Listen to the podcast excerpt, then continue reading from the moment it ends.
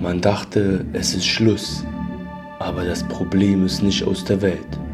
Sie sind wieder zurück. Sie diskutieren immer noch, wer das Sagen hat. Sie haben es immer noch nicht gelöst. Spannend wie Drahtseil. Mal schauen, wohin die Reise geht. Hm, Was meinst du denn? Meinst du jetzt unseren Podcast? Oder? Mann, nein, Tatort, junge München. Geht los? Ja, geht los. Geht los? Geht los. Geht los? Geht los. Okay. Geht okay. los. Ah, Okay. gut. Bitte, was ist denn los hier? Tatort-Podcast gezwungen. Ah, okay, gezwungen, stimmt. Sind wir eigentlich zum Tatort-Podcast gezwungen oder zum Tatort? Ich glaube, die Frage hatten wir auch schon öfter, aber die wurde noch nie beantwortet. Äh, ich sage ja und nein. Ja, das passt ja auch ganz gut zu dieser diesmalige Folge, die wir besprechen werden. Ja?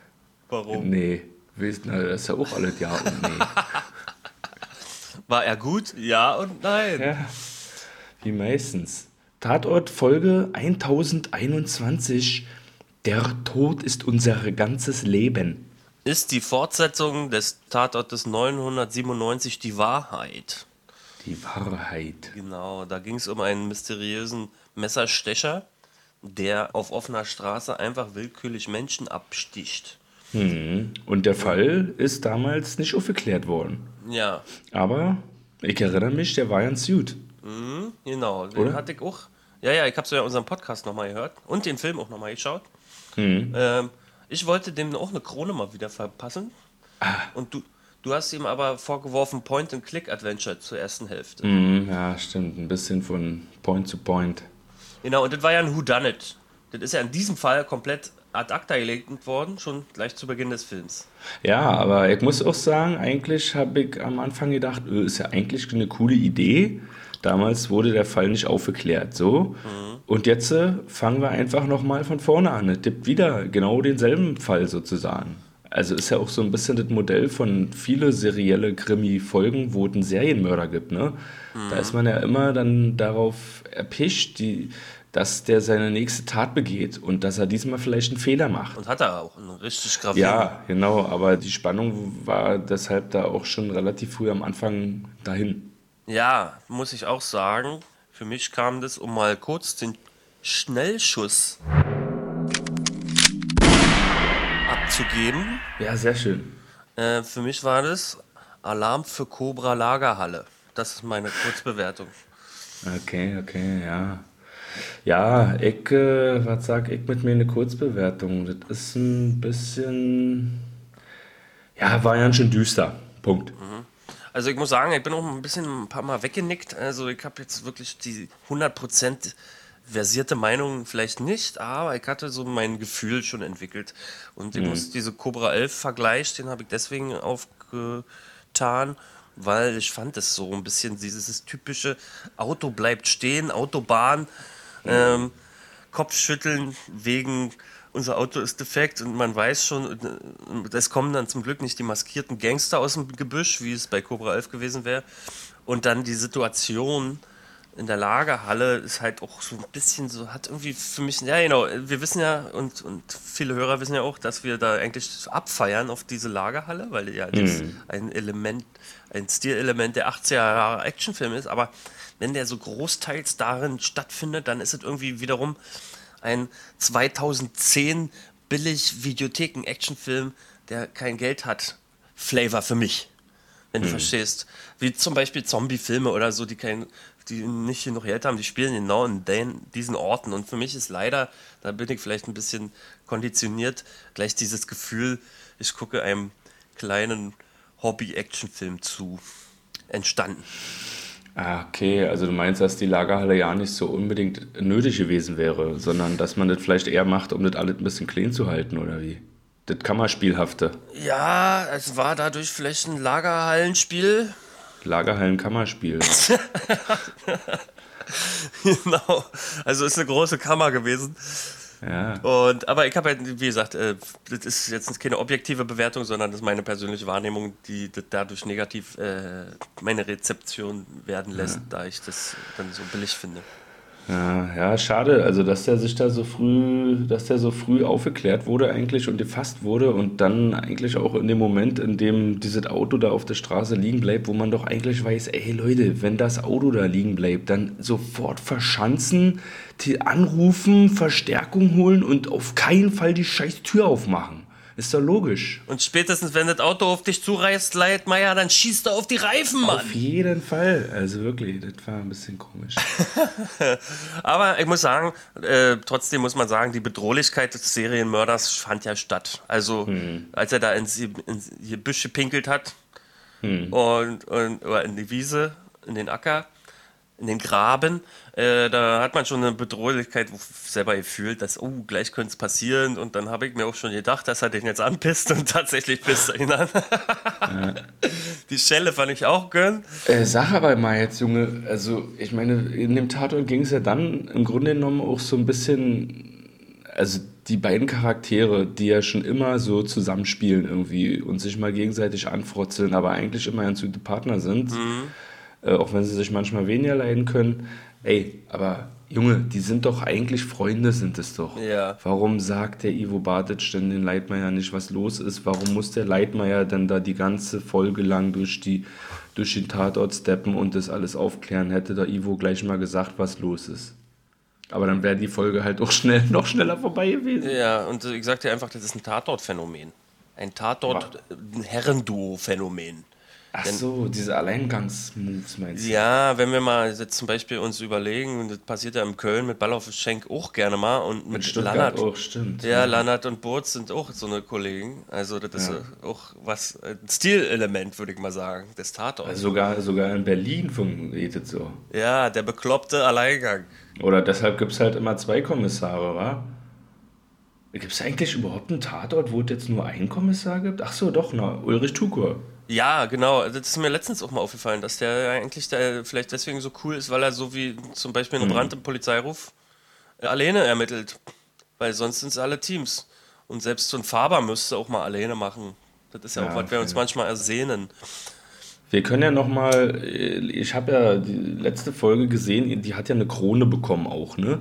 Und ja. äh, das war die Wiener Folge ja. mit Bibi und äh, Moritz. Ja. Und äh, wenn die beide zusammen auftreten, dann sind die irgendwie immer noch mal einen Tick authentischer. Also auch wenn ich die Screenshots da von der Wiener Folge gesehen habe, habe ich mich schon darauf gefreut so ein bisschen. Ja. Aber wenn ich die beiden Jungs da sehe, dann eigentlich denke ich, die kommen auch grün miteinander, aber diesmal waren sie eben überhaupt nicht grün miteinander. Mhm. Und ähm, wir dürfen auf jeden Fall gespannt sein und so sind das auch die Kommentatoren, zumindest auf den Tatort-Fans, was da jetzt in der nächsten Folge kommen wird, ob da nochmal drauf Bezug genommen wird, auch jetzt. Mhm. Ähm, oder ob da einfach weitergemacht wird. Äh, übrigens, der Tatort äh, war, die Macher hinter den Kulissen waren komplett andere als bei Die Wahrheit. Vom Regisseur über die Musik bis zur Kamera, alles andere Kollegen. Aber Drehbuch steht hier nach einer Idee von Erol Jesilkaya? Genau, weil der hat ja den, die Wahrheit gemacht. Das ist er, so. er hat ja sozusagen die Idee erschaffen. Würde ich also jetzt meinen. den Staffelstab dann übergeben. Ja, so würde ich das meinen, dass das so gemeint ja. ist. Auch die Musik war ein anderer, das war ein gewisser Thomas Mehlhorn, den möchte ich hier mal positiv erwähnen, denn er hat ein schönes Thema entwickelt für diesen Fall, fand ich. Mhm. Also dieser Sound war schon cool, diese bedrohliche ja, also, Synthetik-Bass. Ja. Ich suche mal ganz kurz hier die ja. Quoten raus. Mhm.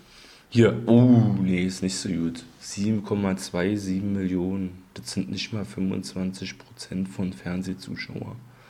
Die Konkurrenz war Honigfrauen im CDF, die hat die Leute weggelockt.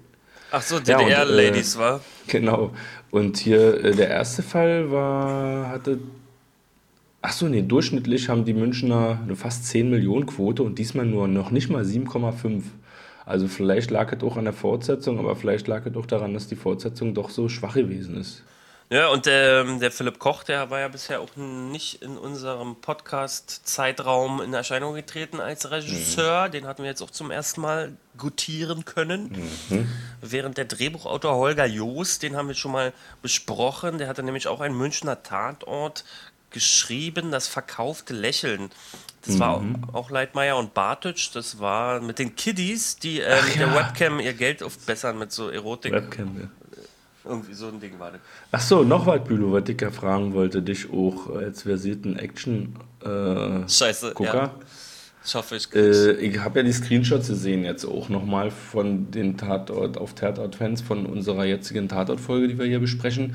Und auf ganz schön vielen Bildern war halt so Pistole drauf, ne? Ja, Und wurde auch schon ganz schön viel mit Pistole rumgefuchtelt. ja, Äh, Hat das jetzt die Actionhaftigkeit gesteigert? ja. Für mich ja. Ja. Ja, ich fand's gönn. Ich fand's auch richtig cool. Ich, ist mir aufgefallen, wenn ich zum Glück bin ich kein Polizist. Ich würde den ganzen Tag nur mit ge gezogener Pistole an Fe Autofenster klopfen. Ja. Mit der Mündung. Klock, klock, Ja, die ja, Kids, die da eben gebufft haben, weißt du? Ja, ja. Da hat er doch so rangetockt und das so fieses, metallisches, dunkles Pock, Pock. das würde ich dann die ganze Zeit machen. Also können die Leute ganz froh sein, dass ich meinen Karriereweg anders eingeschlagen habe. Genau, und mit der Häufigkeit der gezogenen Guns gab es ja dann auch ein paar Tote mehr. Wir können ja gleich mal einen Bodycount machen. Okay, da bin ich jetzt nicht so recht vorbereitet. Äh, da musst du mir ein bisschen auf die Sprünge helfen. Also, Es gab Atze, Atze Täter stirbt auf jeden Fall. der Täter. Ja. Ja. Dann der äh, Sicherheitstyp, der, äh, Ja. von, der Partner von ihr. Ja. Genau. Wer von ihr? Von der Frau da, die, die Security, die Polizei-Gewahrsams-Transporterin, die das Geld bekommen Ah ja, ja, ja, sollte. okay. Die doch auch, aber. Ja, okay, drei. Ja. Drei. Und das war's, wa? Okay. Ja. Ja, aber immerhin. Bartic und dann noch und dann hat zweimal überlebt. Blut. Ja, und zweimal Blut. Bartic und Ivo Blut. Ja, schön Close-Up-Action-Schnetzel und Nagel rausziehen ist immer schön für den Betrachter. Ouchie-Moment, wa? Ja. Und Bartic hat ja auch keinen Tinnitus mehr gehabt. Den hat er, äh, der war ja stattdessen im, äh, was ist das, künstliche Koma oder was? Weiß ich nicht. Also der war ja, Ja. bewusstlos im Krankenhaus. Während Ja. kurz, kurz, als ähm, Leitmeier fiel durch den Sch- Schubser und durch den Nagel im Schenkel, Mhm. hatte der kurz seinen Tinnitus-Moment, der Leitmeier. Also das wurde Mhm. kurz aufgegriffen. Wieso? Warum gab's den schon mal? Ach ja, stimmt ja, der hat ja irgendwie Burnout, wa? Ja, das war ja der, der auch so ein roter Faden in die Wahrheit, weil Bartic da die ganze Zeit eigentlich äh, überfordert war und immer der Wecker gepiepst hat und er hat Schädelpiepsen. Und das war ja da so elementar.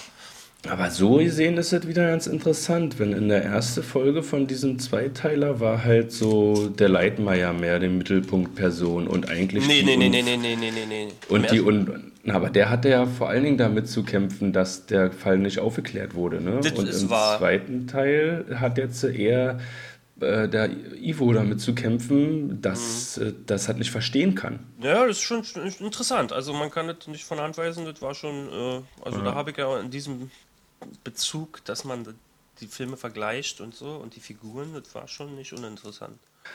So sieht's aus, Leute. Okay. Willi, Ja. äh, hast du noch was mitzuteilen? Nö, ich bin eigentlich durch. Ähm, mh, Haben wir noch was vergessen? Quote haben wir. Kali Hammermann war wieder Ja. fleißig. Aber Der Chef war pampig. Ja. Ja, Chef war pampig. Und die grauen Haare der bayerischen Kollegen werden immer weißer. Ja, wir sind gespannt auf den nächsten Münchner Tatort. Das geht ja gleich weiter dann mit München. Mhm. Mal gucken, was da abgeht. Also Ja. ich hoffe ja mal nicht, äh, dass wir hier irgendwelche Abgänge zu verzeichnen haben. Man hätte ja kurzzeitig fast denken können, Ivo Bartic hört jetzt auf. Ja. Aber nächste Folge ist er wohl dabei. Und mal gucken. Die Liebe, ein seltsames Spiel. Also, Ist das, Krimi oder ist das Rosamunde Pilcher? nein, das ist Satzbaukasten äh, München, weil der Tod Mhm. ist unser ganzes Leben. Jetzt kommt die Liebe, ein seltsames Spiel. Also, da haben sie einfach Komma statt einem. Ja, und die Wahrheit. Und hast du nicht gesehen. Tod, Leben, Liebe, Spiel, Wahrheit. Also in, wirklich in München werden wirklich noch fundamentale Themen behandelt. Genau, pass mal auf, ich mache noch eine kleine Vorschau. Am 5.6. kommt dann der Tatort Amor Fu aus Mhm. Berlin. Fuck you. Ein neuer Berliner Fall, der vielleicht mal in sich geschlossen ist. Vielleicht ist das auch mal ganz gut. Ja, das wurde ja jetzt aufgeklärt, da alles. Mit hier Ja. Karos. Ähm, oder vielleicht wollen sie wieder in den Spreepark, wer weiß. Und dann geht's weiter. Am 11.06. kommt äh, Dresden. Zwei Engel für Charlie. Statt drei Engel. Genau. Äh, weil sie ja verstorben ist, gleich im ersten Fall. Ähm, es geht, heißt Level X heißt der Fall und es geht über äh, Internet-hippe Prank-Videos. Es gibt ein, ich glaube, es gibt ein Prank-Fail oder sowas oder ein Prank geht schief oder ein Mord Ach oder so. sowas. Es geht um Internetvideos. Mal gucken, wie die äh, Internetvideoplattformen dann in diesem Fall heißen werden. Wir notieren uns das wieder fleißig. Ja, ja, ja. Und wie das Internet generell in der Folge rüberkommt. Und wie sich, und wie sich die alternden Kommissare damit anstellen. Oh, das wird doch geil, wenn Martin Brambach äh, den Schnabel einem Tablet spielt. dann. Ja, Es, ich sehe jetzt schon vor mir die Situation, das wird doch wieder sehr gönnig. Genau. Okay. Dann Sehr gut.